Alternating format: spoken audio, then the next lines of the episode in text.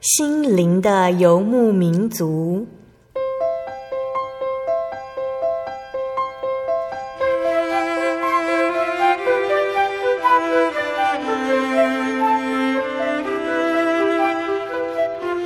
在这个谁都不管谁的后现代社会里，每个人的心灵都是游牧民族。成长的过程就是寻找的过程。每一颗漂泊的心灵，其实都在寻找生命的绿洲。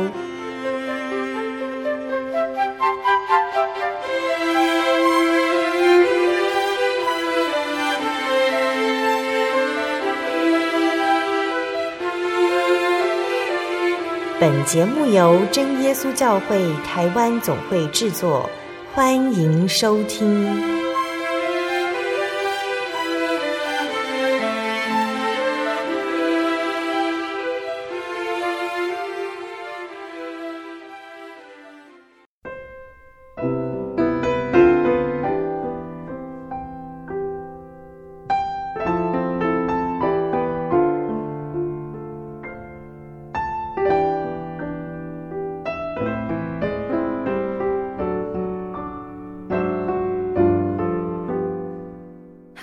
坐在空中的听众朋友们，大家平安，欢迎收听心灵的游牧民族，我是贝贝，很高兴今天能够在空中和大家见面了。大家这个星期过得愉快吗？在节目开始之前呢，贝贝想和听众朋友们分享一句圣经经节，是记载在圣经旧约的诗篇三十七篇第一节：不要为作恶的心怀不平。也不要向那行不义的生出嫉妒。不平到底指的是什么意思呢？这个词呢，只有负面的含义，包括担忧、不满，让某物被他物吞噬，以及折磨、惹恼或者是激怒自己或别人。因此呢，当圣经叫我们不要心怀不平，意思就是不要担心。有的时候真的很难做到哦。这段经文里面呢，还有一个负面的词汇，就是嫉妒。嫉妒是羡慕的一种，在字典里面的定义呢，是想要拥有别人的成功、好运、人格特质或者是财富而心生愤恨或者是不悦。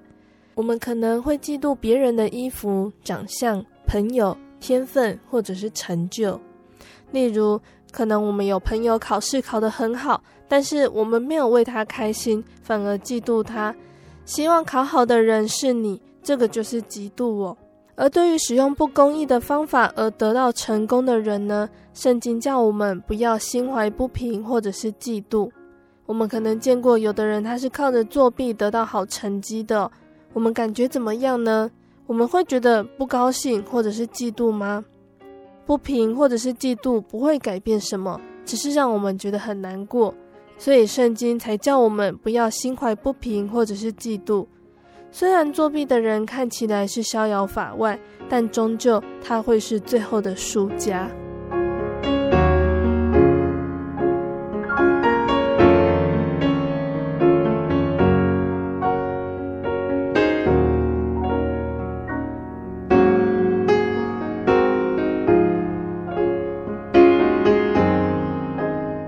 今天要播出的节目是第一千一百一十四集《小人物悲喜》，耶稣拣选我。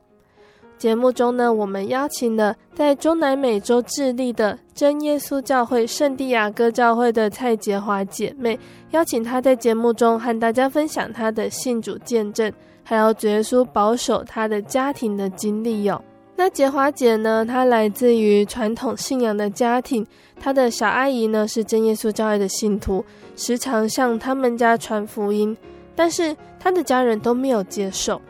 那后来杰华姐她移民到阿根廷，因着一次的转念，她来到真耶稣教会聚会，并且得了圣灵。她感受到耶稣同在的恩典了，于是她开始认真慕道。主耶稣是如何带领她的呢？我们先来聆听一首好听的诗歌，诗歌过后就会请杰华姐来和大家分享她的见证。我们要聆听的诗歌是赞美诗的三百零八首，天父接纳我。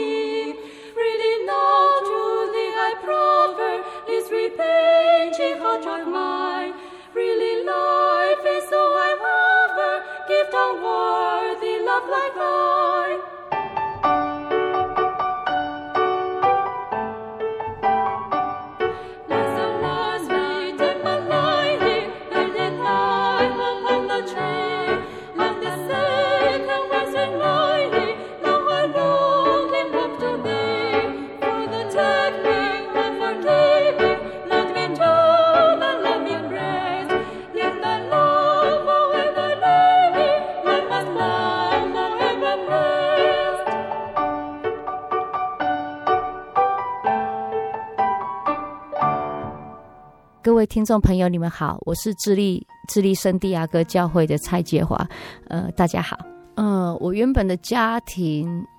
应该是属于就是很一般的传统道教，呃，就平常的时间，就是他们会在我我记得最清楚的就是七夕他们会拜拜织女，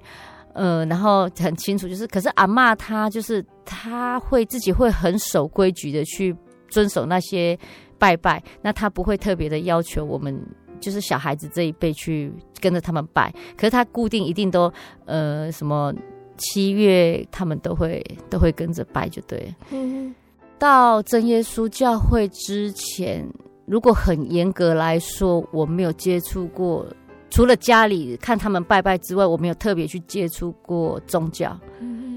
刚刚呢，结华姐和我们分享到了她原生家庭的信仰情况。那结华姐，你是怎么知道真耶稣教会的？哎、欸，我我我的小姨很早很早之前就是真耶稣教会的信徒，嗯，然后她在这过程中间，其实都常常会传把道理要传福音要传给我们。可是我们那时候因为很年轻，或是因为他是住台北，我们住台中啊，然后他在台中的机会很少，所以他把福音传给我们，我们也就是没有特别去。很注意听，或者是马上接受这样子。嗯，姐花姐大概是在什么时候移民到智利的？我是二零零零年十月十四号到智利，会移民到智利去，是因为我有一个表弟在那边，然后他他就是在我去了之后才说他他不喜欢智利待不住，然后要我去顶顶替他位置，他想回来台湾这样子。然后我就觉得说，我我的个性比较不喜欢，就是随波逐流这样。因为我觉得说，好，反正我已经到了，然后我要真正的去看到智利好不好，我喜不喜欢，然后再决定要不要留下来。然后，可是我待了半年之后，我觉得智利其实还蛮好住的。到智利之后，我阿姨他们那时候在智利真耶稣教会只有一个聚会点，嗯然后他们就是在每个礼拜五。下午晚上的时候跟礼拜六早上会做安息日的聚会，那有时候他会邀请我，他几乎每一次都会邀请我去，可是我我是偶尔参加这样子，对，有时候才会跟着参加，那所以真正接触到。真耶稣教就比较频繁的话，是到我自立到自立之后，因为之前如果我阿姨从台北来台中啊，都会找我去教会。那那时候还小，就是跟着去，可是有时候就没有跟这样子，有一次没两次。嗯。那是在什么时候开始觉得真耶稣教会这个信仰真的很好，应该要去接触看看呢？这个信仰很好，要试试看，是因为有一个有一次礼拜六。的聚会，那时候是西雅图一个长老叫吴雅各，然后他到智利去牧养，然后同样我我爱也是每次他们去聚去，因为他他会在公司，因为他他跟他朋友的公司就在隔壁，那他们会去隔壁聚会的时候，他都会邀请我去聚会这样子。可是呢，我就也是觉得，嗯，那我不要去好了。那我阿姨其实也不会特别勉强。然后是那一次就突然。很奇妙的，就是有一个感觉，当当然不是声音，你也不是听到一个声音，可是突然就是心头里有有有有一个金结，就是说你和我对我当初不想去的借口，就是说啊，我要顾公司这样子，我我我要顾公司，所以我我没空。嗯、可是那时候突然讲完这句话，过一下我他们就过去了，然后我就在那个公司这样走来走去的时候，突然就有一个念头说，你何必为了这些事情来失去你的生命？就是有有类似一个。一一一种那种感觉，这样，然后我自己就想一想，哎、欸，也对吼，啊，然后我就过去跟他们聚会，然后我阿姨当然也很惊讶，说，哎、欸，你你怎么来了？然后他就好好好坐坐坐，然后结果呢，那一次我就得圣灵哦，那时候你就知道圣灵是什么？嗯，我我一直都知道那个是什么啊，可是我不知道它是不是真的很宝贵还是什么，因为其实就是从很小的时候你就去看大家祷告是这样，所以。你不会害怕，也不会说哎，怎么那么奇怪？你就觉得祷告就是这样子。那所以那时候我得到圣灵的时候，我也不会很觉得很奇怪，只是说哎，怎么这么容易？就 就是这样。因为我听那个之前我听我阿姨说什么，她她求圣灵求很久啊，或是听很多人就说她求了好久都很气馁什么。可是我就说，怎么可能？我得到了这样子。嗯，其实讲真的，因为。其实神真的太疼爱我，我我没有特别去求他什么，他就给我。所以那时候得圣灵，我我没有说特别的喜悦，或者是说啊怎么样怎么样，因为那时候只是觉得哎，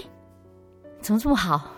就是这样很很简单一个感觉，因为没有求，因为你没有求，就比较不会说很珍惜，或者说啊怎么样，对啊。然后那时候我是突然嗯，真的我得圣灵了，就这样。然后是从那一次之后，我才有兴趣。每个周末、礼拜五跟着聚会。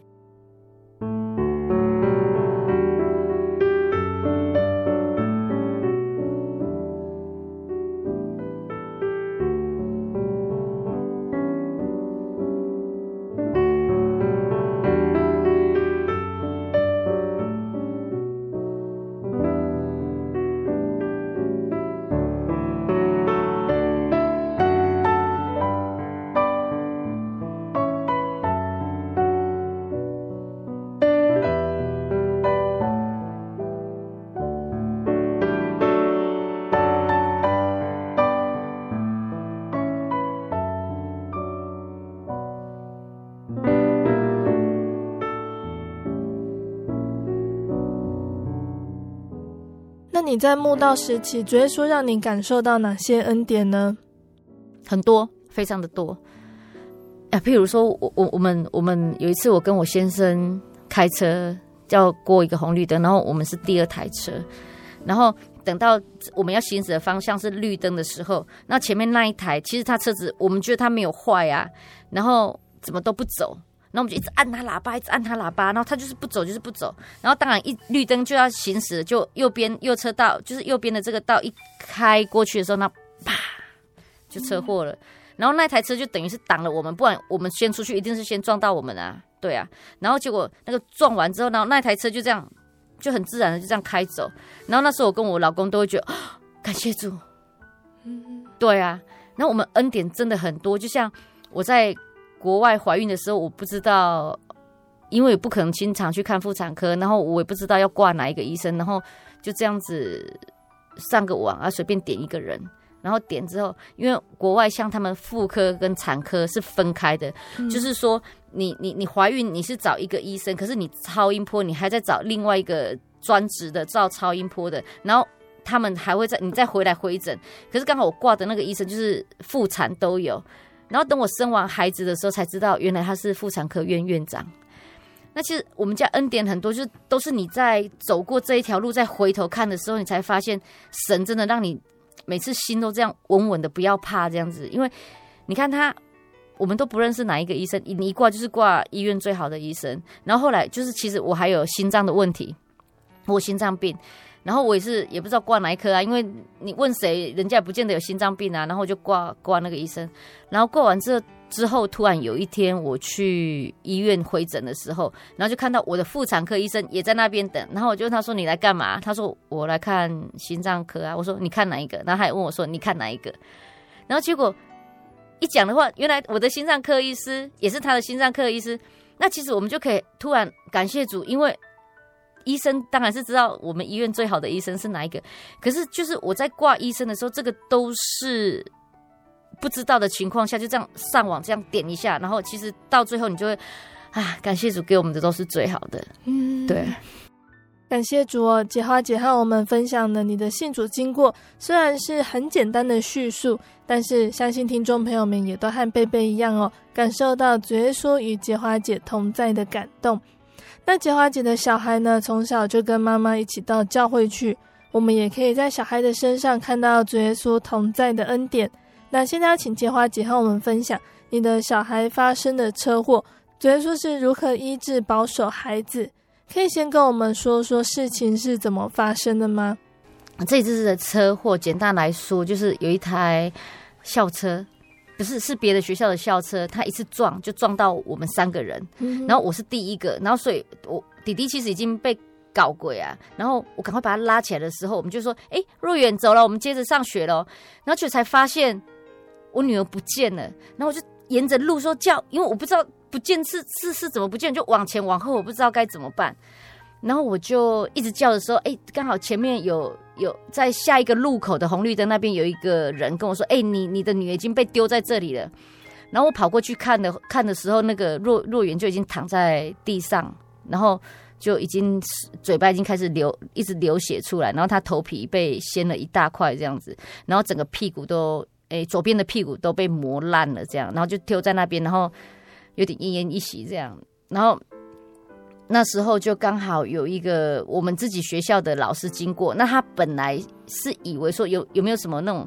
垃圾纸箱，还是小猫小狗被撞倒了，然后卡在路中间，因为蛮有有点大只这样，所以他们想要好心就调调车回来，要把要把那个障碍物把它移开，才不会造成说别人发生危险。这样就一看是自己的学生，那时候。因为是上下班时间，然后因为我他被撞到之后，我真的很害怕，因为看到那一幕，我慌了，我我我不知道该怎么办，所以我一直很歇斯底里的乱叫，说谁可以来救我们。然后刚好我们被他他他被丢的地方，刚好是一个智利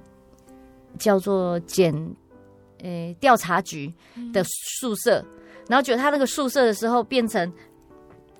变成很多警员都会住在住在那边，然后刚好有一一个警察他，他在休假，然后他太太就说：“哎，你赶快起来看，那个好像是我们邻居哎，你要不要下去帮他？”结果那个警察就叫着另外一个他的同事，然后跟着把我们把我们接走这样子，然后他就说：“你赶快上来，因为他以他的经验，其实他后来有跟我说。”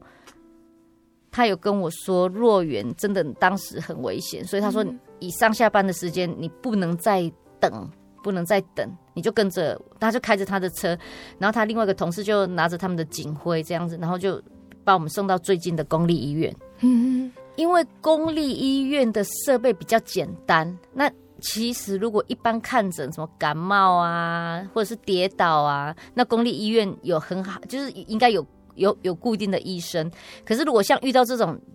重大疾病伤亡的这种，他们其实没有什么多余的配备在那边等着救这些重大疾病的人。对啊，那后来就是那个老师一到一到学校的时候，他赶快打电话给德国医院。那因为我的小孩的学生医疗保险在德国医院，然后德国医院在智利也是数一数二的好医院。那那时候德国医院，因为他已经快。命危啦，然后所以公立医院也不敢外送，因为怕会承担那个责任就对。然后那时候那个德国医院就打电话跟他们协调说，这个小孩子的生命由由他们来承保就对，他们硬要把孩子接走。然后后来他们就说，哦，好吧，那你要接走的话，他们就已经把他推上去公立医院的救护车，要转到德国医院。可是这个时候呢，他才刚推上去的时候，德国医院的救护车已经到了，要把他接走。那当时就是他们说，其实若元有点支离破碎啦，对啊，因为他全身都是伤，然后又是脑伤什么的，对啊，他就说，不然这样好了，你你你这样就把他弄下来，再弄上去又延了时间，那倒不如你开路，德国医院那台救护车开路，然后往前开，然后他们就跟着后面走。嗯、那其实这样真的有一个非常好的办法，就是说他一开路的话，他他德国医院对自己的路。诶，到医院的路比较熟悉嘛，嗯、所以很快。其实我们在很快的时间里面就已经到德国医院。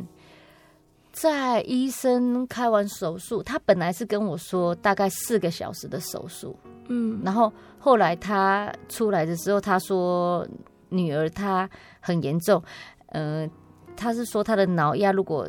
超过二十毫米汞柱的话，嗯、他就。会有生命的危险，然后他送到他那边的时候，刚好就是二十毫米，对，然后所以他们就赶快帮他开脑，然后开脑，因为他脑部又一直出血，所以他帮他开脑，然后他脑部出血的话，他一开始他说他也找不到他从哪里出血，所以他从他大腿内侧那边再再诶开了一个导管，然后往往回注射那个类似什么显影器还之类的，看他的是。血是出出冒在哪里？那当然那个已经止下来，可是他说，因为他脑压真的太高了，再过的话就会有生命危险，所以他们大致上只是帮他处理止止止住脑部的血，然后要等脑压降下来，然后他的左腿诶、右腿右腿有粉碎性骨折，所以那个要及时赶快把他从那个上两个钢架上去，然后其他他那个磨损的屁股他。没有办法帮他先处理，因为要他花很多的时间，因为他的他磨损的屁股磨到有点像我们那个菜市场里面的那种绞猪肉这样子，都都一颗一颗烂掉，然后整整个屁股都这样磨一半没有，然后所以他说大概先清创一点点，把那个泥巴什么的，因为避免发炎，然后其他他的右肩也骨折，对，也脱臼脱臼，然后可是医生就说要等。大部分可以处理，就是先简单处理。可是他一定要等到他脑压有降下来，表示生命没危险，没有危险，他们才决定要再继续帮他们动下一个手术。嗯、那当时医生有说，如果脑压降下来，最接下来最繁杂的手术就是他那个屁股那一块，因为他伤的，以他当时的目测，因为他伤的太深了，他很怕伤到他的那个神经跟筋肉。对，那如果是筋肉都受伤的话，要接那个神经是非常繁繁琐的那个。嗯、对，那可是第一天我们就是等医生报告之后，我们就是等待。嗯，那时候你的女儿年纪多大了？那时候她七岁，对，然后她九月二十八满八岁。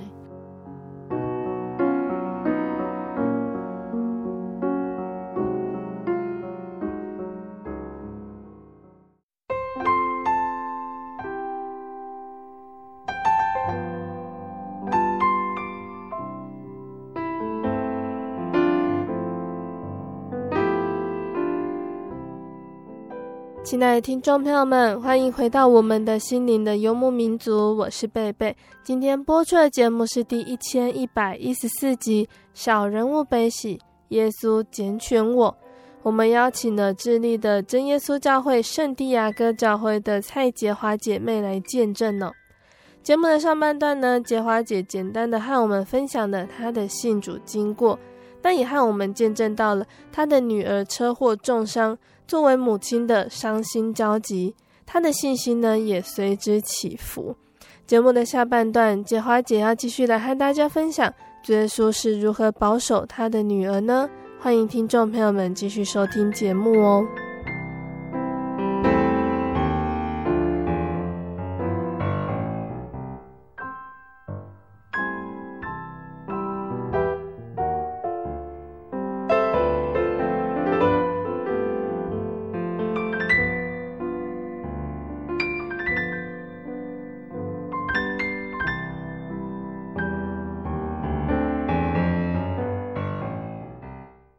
洁华姐看到你的女儿年纪很小就受到这么严重的伤害，你的心情怎么样呢？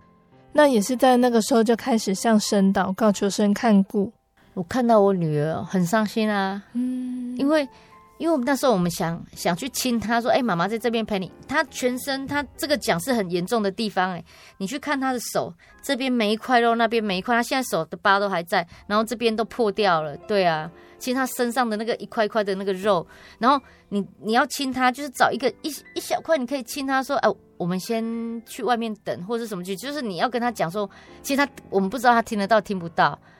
然后可是你要跟他讲，你要亲他一下。脚跟手还有脸都没有一个地方可以亲哎、欸，嗯，他出车祸的时候，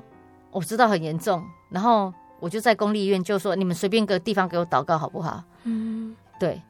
然后在等的时候，因为在在等的时候就是也没有地方可以祷告，那那个时候就没有跪下来祷告，就只能在心里这样一直默祷，然后等到他推到病房的时候，我们就已经看到他确定犯，我们也不管啊，反正他他那个他是重。重症加护嘛，他连一个坐的地方都没有，因为他总共大概将近有二十管那个注射器在控制他的生命啊，没有地方。然后我们也不管啊，他虽然上面写说呃不可以喧哗，不可以祷告啊，不可以什么不可以什么，我不管啊，反正我们两个就先跪下来祷告再说了。然后在等的时候，我们就是外面外面我们就是当然以不影响别人为主啦，像我们早上都。差不多五点多就去，然后那时候医院都没有人，我们就大厅，有时候我们就跪下，就在那边祷告。嗯，你在祷告中体验到神的安慰？对，嗯，对，因为讲讲坦白的，因为你遇到这种事，你真的是会很伤心。我是会伤心，可是我不害怕，你懂我意思吗？嗯、我我好像就是感觉我要紧啊这样子。就是有一个，你祷告的时候，就是好像只是我们平常在祷告，然后你心里就是也是暖暖的，好像就是很舒服，就是不要紧，不用怕，就是有那种一个感受是暖暖的，然后有个力量，就是你不用怕，你不用怕。然后你祷告的过程，就只是说啊，求主耶稣让我女儿赶快好起来。你根本也没有想到说会提到说我女儿是会不会死啊？求你救我们，就是说求主耶稣让她赶快好起来这样子。嗯嗯。你的女儿脑压是什么时候降下来，可以进行下一步的治疗呢？第三天就已经稳定的降下来，因为中间前一两天的时候都有上有下，有上有下。可是以他们已经确定说好，已经脱，已经没有问题的时候是第三天。第三天之后，因为他脑压已经降下来，那脑压降下来表示没有生命危险。那接下来就是要推他去做他的脑部的伤到底有多严重。然后他他那时候因为。那时候我的女儿，她她的那个头肿得很像一个西瓜，这样肿很惨，因为她后面有一块皮也都被扯掉了。对啊，所以她她她她她推她去的时候是将近有十个医护人员帮她推，因为那个脑那个头完完全全都不能动到，因为你一动到的话。很危险，所以他们真的是推着那个床，好像就是都不能动，就只是很像那个人家讲的那个蚂蚁在推拿东西，就是这样慢慢的、慢慢的动。然后他在推的时候，又又又有两个去要用他，他他要他其实去照那个断层只要五分钟，可是他每次只要去做一个检查，大概都要花一个半到两个小时，因为他们要先把他的药剂全部拔起来，然后。到推到楼上的时候要很慢嘛，然后推到楼上的时候还要再一个一个再插下去，然后插下去才可以再做做检查，所以每次要做检查都花都都都得花很多很多的时间。嗯。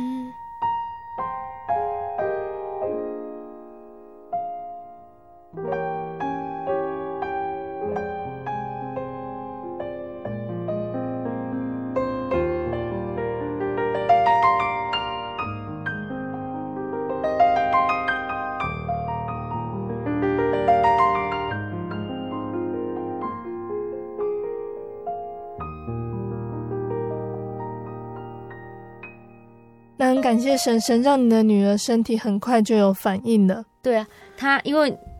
她因为她是重症病房，其实那个重症加护就是其实都是濒临死亡的，那所以她也没有一个床啊让你可以躺，就是一一般的那个椅子让你那边坐。那我就跟我先，因为他只规定只能一个人在那边，那我先生他就到外面的大厅去睡在沙发那边。然后我在我在那边等的时候，就是其实你心就挂挂在那边，你也睡也睡不着，你就一直想看看他好不好这样子。然后突然我发现，他怎么手上拿着一个东西，然后血这样一直喷啊！然后我赶快去叫那个护理人员。那他们每次若元在整个医疗的过程，他们都说若元的反应让他们觉得很不可思议。嗯、可是那个反应在当时是不好的，因为他不可以这样子做，因为很危险。嗯、那后来他就把，因为他发现，其实他们他们后来有讲，他们觉得第一个若元应该是救不活了。然后第二个，好吧，那如果好救活啦，现在就是救活，救活的话，起码也是植物人。那表示他第三天可以这样拔的话，表示他有应该不太会构成植物人，所以他们就只能把他的那个手给给绑着这样子。然后到第五天的时候，他突然，那那时候不是我在医院，是我先生在医院，他突然说：“妈妈，然后我要回去上课。”那你知道在讲这个时候，那个医护人员啊，全部都。就是那种很惊喜，这样怎么可能？因为其实他们看那个他推进来，就是已经差不多命为了嘛。然后好，那就是他们就之之后我们会聊天，他说就算好，也可能是植物人。然后结果他们的预料怎么可能？他还会讲话这样子，所以那个他们就很开心啊。那很感谢神哦，神让你的女儿很快的就有反应，那也表示慢慢的要恢复意识，那可以接受治疗。那接下来医生就要处理外伤的部分，特别是屁股膜受伤的地方啊。主耶稣也是让你体验到这是神的恩典，是主耶稣的恩典。嗯，因为呢，路远他总共植了两次皮，那他他已经脱离生命危险的时候，他就要到一般加护。那一般一般加护病房的话，就变成哦，对，他一推到一般加护病房的时候，他发现若元的右肺好像已经开始萎缩，没有空气进去。可是第一天的时候，一诶、那边的那个叫做复健师，有时候没关系，他就帮他推推，用人工去推推，看看他能不能把空气推进去，让他运动。后来推了一天之后，他说。没有办法，因为若元就是一直打那个镇静剂跟跟麻醉药，他都没有动。他是说他这样子再下去不是办法，因为他要自己动呼吸才会有用。嗯，结果呢，后来医生有跟我们讲，你如果把那些镇静剂跟麻药给拿掉的话，那若元再接下来就是要苏醒跟那塑，如果苏醒很成功的话，他就会感觉到他的疼痛什么的，不知道他撑得住撑不住，然后要我们家里就家长做一个决定。那我我我们也怕他到时候那么小肺如果萎缩的话，当然只是好吧，那就叫他们减量药这样。那若元其实他感谢主，他真的塑形的非常快，因为他塑形之后，他就开始可以吃东西啊，什么吃吃他他一些麻药跟麻醉剂什么都拿掉之后，他就要开始进食了嘛。那因为他太久没有吃东西，所以就就要像小宝宝这样子喂那个泥呀。嗯，那你知道他也没有意思啊，所以他。他大便的时候就像小宝宝，每次一大，他就沾的整个屁股都是。然后他一沾的整个屁股，他那个肉跟碎肉一样，那又是泥呀、然后就深入到那个碎肉里面啊。然后因为那医生要洗，然后要洗的时候，他是用那个针针有没有？然后硬挤，然后再你猜一次挤能只能挤几 cc，然后那个用那个小小的那个尖尖的水去洗他那个。然后若元那时候又没有办法控制，就是他没有办法讲，他也不知道，就就像宝宝不知道哪时候自己要要大便，然后他一大便就开始又要花时间清洗，然后花完时间清洗，说不定他要大便。然后那时候刚好我看了心里很难过，因为他每次哦，因为你那个肉还在流血，你一清洗完，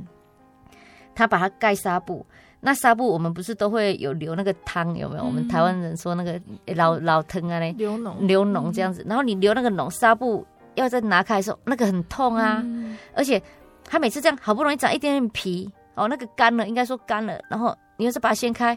啊，你每天就看那个好不容易长一点点，它就掀来掀去，掀来掀去，那好到几百年才会好，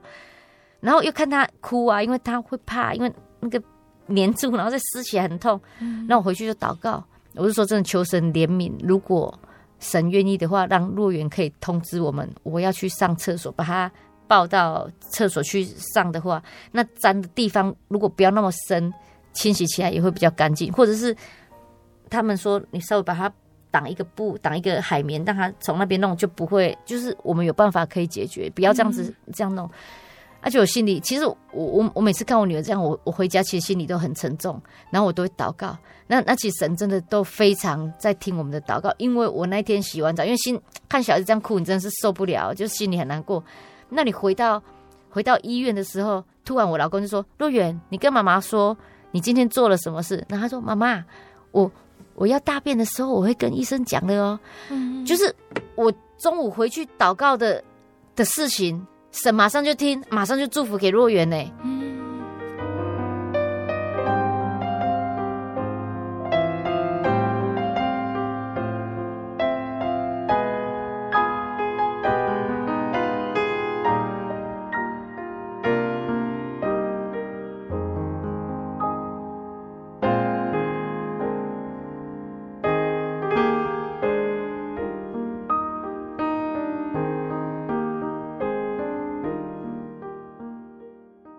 后来，若元小妹妹转到了一般病房，也开始要去复健了。那当时复健的情况怎么样呢？她复健的情况，那她她到诶、欸、一般小儿科病房的时候，她其实那时候整个人都都是瘫的，她都是瘫的。嗯、然后她她拿拿东西，她根本没有力气拿，她就拿一个东西，就是也拿不高，就是有点像那种。帕金森，可是是重度的那一种。那他吃饭那时候，我们他说他自己吃，因为我觉得他有点自尊心，他想自己吃。可是他做出来，掉在外面的那个那个米饭啊，都比塞到嘴巴里面的米饭还多。对，所以他那时候刚开始到那边的时候，那他脚是没有力气的，他他脚他脚是完全没有力气，然后手也没有力气，然后连头。也没有那么多的力气可以自己可以弄正，所以他偏的话，你要稍微帮他移一点这样子。嗯，然后他是整个那个左边的颜面神经完全是失调的。他在一般病房住了多久？他在一般一般病房大概十五天。那其实那十五天就是一一直不停的复健，然后还有帮他处理他那个屁股屁股伤口。嗯，对，因为他那个屁股的伤口真的很严重，他我们没有办法护理。第十五天的时候是用那种四轮辅助器，然后也是很慢，非常的慢。可是他稍微稍微可以这样子一步一步一步的慢慢走。那因为其实因为在国外，国外的那个医疗非常的贵，嗯，那那那时候我们也是在考虑说屁股的伤口怎么办。那医生是有跟我们讲说，如果你们经济没有办法负担的话，你们可以先，就是说先出院，因为其实如果说。住院一整天，然后只是为了护理那个伤口的话，真的是也不是很划算呐、啊。那不如就是说，如果经济上不能的话，你们以若园的状态，因为他会复健会拖很长的时间嘛，嗯、那不如你们出院，然后出院的时候 再找一些那种专业的护理人员到家里去帮你换伤口，这样子。那若元小妹妹要出院的时候，你们还有去找当时在重症病房的医生护士？哦，对啊，嗯、那时候我们就很高兴啊，因为反正反正就是要出院了，然后就是外国人都会比较热情，也比较有比较有爱心一点，就对。然后我们其实也，我我们从差一点失去女儿到我们可以这样子，就是横着进去，我们可以这样直的走出来，我们很感谢那边人真的很细心在呵护我们。然后我们就去跟他说再见，然后我们第一个就跑去。最重症的病房，那当时本来那个护理长一开始我们进去第一天，他的脸色都是很凝重，就很严肃这样。那那一天他就主动跟我聊天，然后他就问说：“嗯、呃，请问一下你们若元的意思是什么意思？”那我就说跟他跟他说：“哎、欸，就是美好的意思。”然后他就说：“对，那他应该他有没有？他他问我说你有没有第二个名字？我说没有，我们中国人我们习惯取一个名字而已。那他就说你还要再加奇迹，嗯哼，对，因为他说我。”永远记得他是怎么进来，可是我没有办法想象他在这么短的时间之内可以这样子的，就是这样子走出去。嗯，后来我们在聊嘛，他就说，反正若元他们本来看到他这个状况，觉得他应该出不了院了，应该就是没了这样子。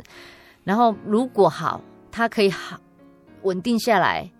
就是变植物人。他们预估来以当时的状况，因为因为他脑伤很严重，然后全部都是伤啊。然后好吧，那如果不是植物人，因为若雨很快就一直都有陆陆续续都有反应。他说好，那如果不是植物人，像他这么严重，那个又粉碎性骨折，然后他的那个左边的脑袋就像那个蛋壳，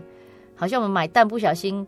敲到这样子，蛋壳这样子裂裂到后面去。嗯，对啊，然后脑压又那么危险什么的，应该起码要住三个月跑不掉，就没想到他三十一天就出出院了。嗯。也很感谢神哦！出院的时候，若元小妹妹就已经有了专门复健的机构。嗯，那个是那个是学诶、欸，那个是学校的家长跟医生一起找的，嗯、因为他们那时候觉得以若远这样子的状况，要复健应该是非常非常长久长远的路，嗯、所以他们帮我们找了一个那个机构是免费的。因为他们知道，如果你长期啊，像国外的那个医疗，他们是没有没有像健保这样子。那你如果这样长期下来，你真的会拖垮一个一一家一一家子的经济。嗯、所以他们那时候帮我们找到找到一个智力就是最完善而且不用钱的的的复健机构。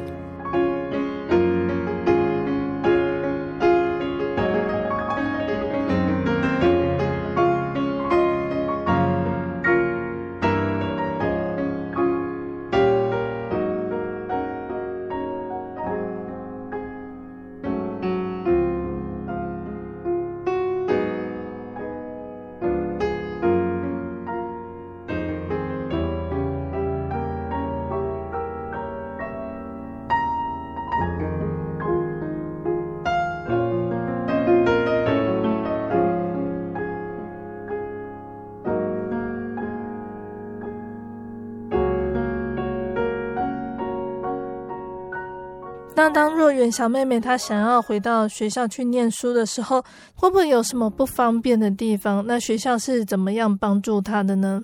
感谢主，神其实也带领我们进去一个非常好的一个学校。他本身那个学校里面的老师或或小朋友都非常有爱心。那当然他，当然他学校会以。以他安危为目的，然后他他会说：“哎、你刚开始可不可以先陪？如果若园真的想回来上课的话，那他们设想的很周全，因为他们怕小朋友会一直问你怎么啦，什么什么的，然后怕若园心里会不舒服，所以他们就说：你们可不可以每天十点再进来，然后十一点走，就是每天让他上一个小时的课。而且若园可以去上课，他的心理层面也可以进步的比较快，才不会。”每天很郁闷，这样怎么会？因为虽然他他的个性也比较泰然，可是看他那么多，他自己看到他自己那么多伤，他其实也心里很不舒服。然后又不可以去上学，那他回去上学的时候，就是也是有一点像那种一道曙光照到他心里，这样他就很开心啊。那他第一天上一个小时，第二天就上三个小时，嗯，然后再来就上四个小时，然后整整第二个礼拜就全部都上跟他们一样。可是那时候老师还有一点，因为他他有挂支架嘛，所以老师不太愿意让他上上体育课。然后若远就很生气啊，为什么大家都可以上？你看我我我可以脚可以走可以什么，为什么不可以上？然后老师就说：“那你妈妈你可不可以来陪他上体育课？看我们学校上体育课的方式，你能不能接受？”就我发现他们学校的孩子也也很好，因为他们在玩躲避球。他们快要打若元的时候，就其实他们好像也都是故意注关心的若云，刚好球要打到若云，都有小朋友把它挡掉。然后挡掉之外，他们如果谁接到球，他们也会拿给若元。嗯，对，所以他真的神祝福我们去去一个学校，也是非常闷欢乐的学校啊。嗯、对啊，在刚开始受伤住院到出院之后，智利教会给予你们什么样的协助呢？刚开始他们其实他们事发的时候。他们真的很好，因为我阿姨一打电话，其实大家就不停的一直带导。其实我觉得带导的功效真的很大，他们不停，连智力教会的也不停的一直为我们带导。那刚开始，他们他们其实第一二天就想去医院看，那我们就说也不方便你们过来，因为他那个重症加护其实就等这样子啊，就等等他可能会离世或什么的，所以他们也不只有父母可以进去，我们就一直跟他说你们不用来。那其实他们就一直非常想来这样子。那事后也不错啊，因为反正就都回去聚会，然后我我也跟他们讲说，就是一般对待这样，就不要再特别去，也不要特别去关爱他们，就是不要好像就什么都，因为有的人会教小孩子说，啊，你要让他们，其实我跟他说正常就好了，这样他们会觉得其实才我是正常，因为他们我的小孩他也不希望说他因为出了车祸就比较特别，对。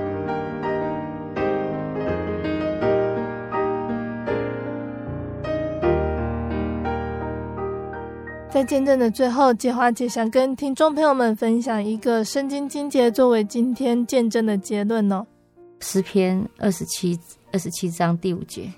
因为我遭遇患难，他必暗暗的保护保守我，在他亭子里把我藏在他帐幕的隐秘处，将我高举在磐石上。那时候，你看如果不是神的保守，他的时间，他他他在这么紧急的时间送到德国医院，已经是快命危了。如果当初不是学校的老师发现我们，我们还在等救护车，嗯、那其实这样时间一拖，其实若元早他的命真的是早早就没有了。对，可是可是神就这样。一环扣着一环，一环就是我们是真的是发发发生到非常危危难的情况，可是神的保守一环扣住一环，然后再这样子接着紧紧救我们。你看，我们马上遇到，刚好刚刚好好遇到是学校的老师，学校的老师可以帮我带走孩子，然后他赶快以学校的的名义去通报德国医院去接这个孩子，然后刚好呢，老师又可以把孩子给带走。这样我就有后没有后顾之忧，然后神又感动了，就是正在休假的人还愿意开他自己私人的车子把我们载到医院里面去。嗯、对，就是这样一环扣着一环。因为后来我们在聊的时候，就是后来久了之后就跟全部人都认识。他说：“哎，我想问你一个问题，你们怎么有那么有没有用什么办法可以那么快到我们医院来？”我就说，就你们德国医院开的救护车开前面，我们跟着后面。他说：“啊，原来如此。”因为他说，如果是只有自己的车开，一路这样颠簸，然后又塞车什么的，真的，他们那时候还接到电话的时候，他们还还很老型仔在说。我们来泡一杯咖啡啊！反正现在呃八点是塞车时间、巅峰时间，根本不可能在在短短的半个小时里面就送到。就咖咖啡刚好泡好，嗯，车子怎么到？然后神的保守，你知道吗？我我很感动的，就是说那个是礼拜一早上，可是那天帮若元开手术手术的医生，全部都是那个医院里面那个资历很深的医生，都是老医生。对，嗯所以其你去回想这个。真的是神的恩典，因为其实通常礼拜一、礼拜一早上 Blue Monday 一定就是最实习的医生或最年轻的医生，怎么可能是刚好就是非常经验？而且他他在这么危急的状况之下，要马上判断，一定要有经验的医生才有办法判断。你只要稍微一闪失或多想了，那可能我的小孩又有危险。感谢主。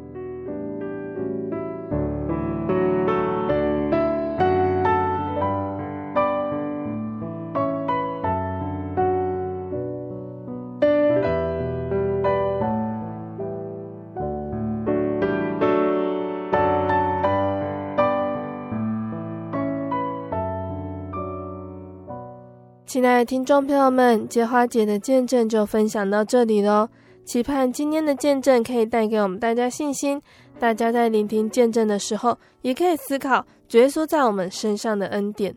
从圣经中呢，我们常常听到了许多充满信心的故事，像是挪亚、以利亚、雅各、约瑟等等，他们都是相当好的例子哦。从他们的一生当中，信仰它都有起伏的地方，不过，对神的信心坚持到底，是让他们被神称义的地方哦。像是挪亚呢，他身处于在大洪水的时代，广传福音救人的使命，可是最后只有他一家八口人得救。那这样看来呢，他的传福音好像是没有绩效可言。但是呢，如果从他执行使命的过程来看，他是值得被称义的。还有呢，像是以利亚战胜了很多的假先知，他因为耶洗别的一句话而让信心产生了动摇。然而被神召回而重新振作的他，信心是超乎想象的大。还有呢，我们之前跟大家分享到的雅各还有约瑟的一生，我们可以看出他们对神的信心的坚定程度。虽然从他们所经历的事情当中，我们也不难看出他们内心的痛苦还有挣扎。对我们来说，有的时候我们也会羡慕他们被赞扬的信心，觉得他们的信仰让人望尘莫及。但是，我们也别忘了圣经中的人物，他们也曾经和我们一样，在我们的人生路上，许多事情呢，也都会让我们的信心起起伏伏。只是这些古圣徒呢，他们把握住了最初的信心，牢牢记着神赐予的恩典，保持他们的信心一直在最高峰的地方。所以，我们也要把握最初神带给我们的感动，并且在信仰的路上与主更亲近。最后呢，贝贝要再来跟听众朋友们分享一首好听的诗歌。这首诗歌呢是赞美诗的四百四十二首，神一路引领。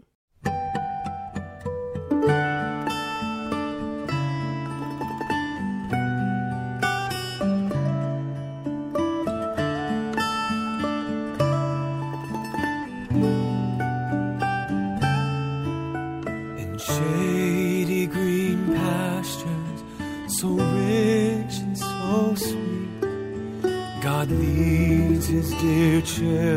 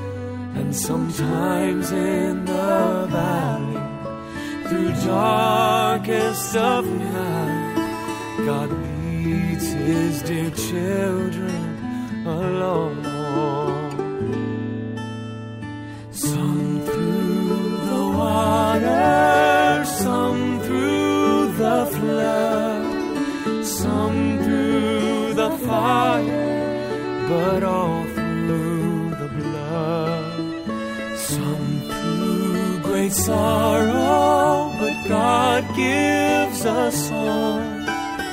in the night season and all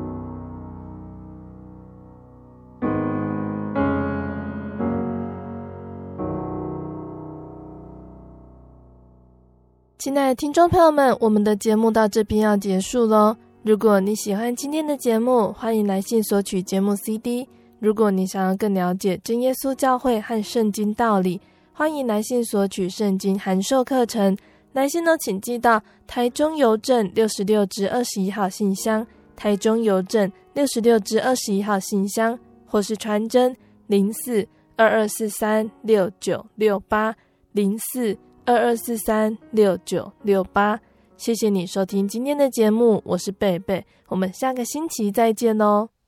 我的心是一只鸟，飞行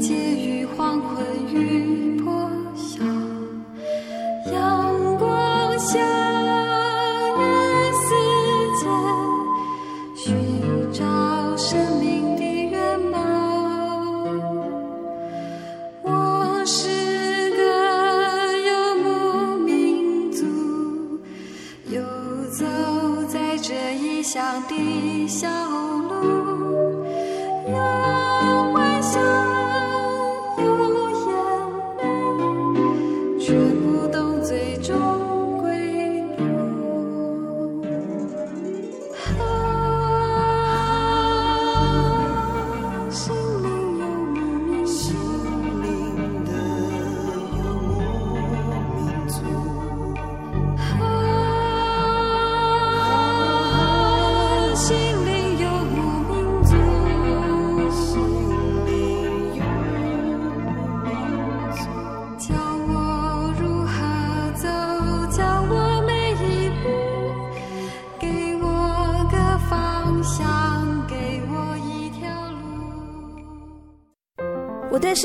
理好有兴趣哦，可是又不知道怎么入门哎。你可以参加圣经函授课程啊！真的啊？那怎么报名？只要写下姓名、电话、地址，寄到台中邮政六十六支二十一号信箱，很快的，你就会收到第一课的课程了。赶快去寄吧。嗯。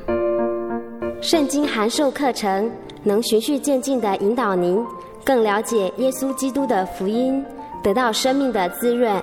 和来自信仰的力量。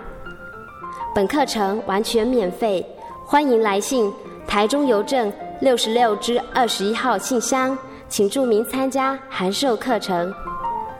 愿神祝福您。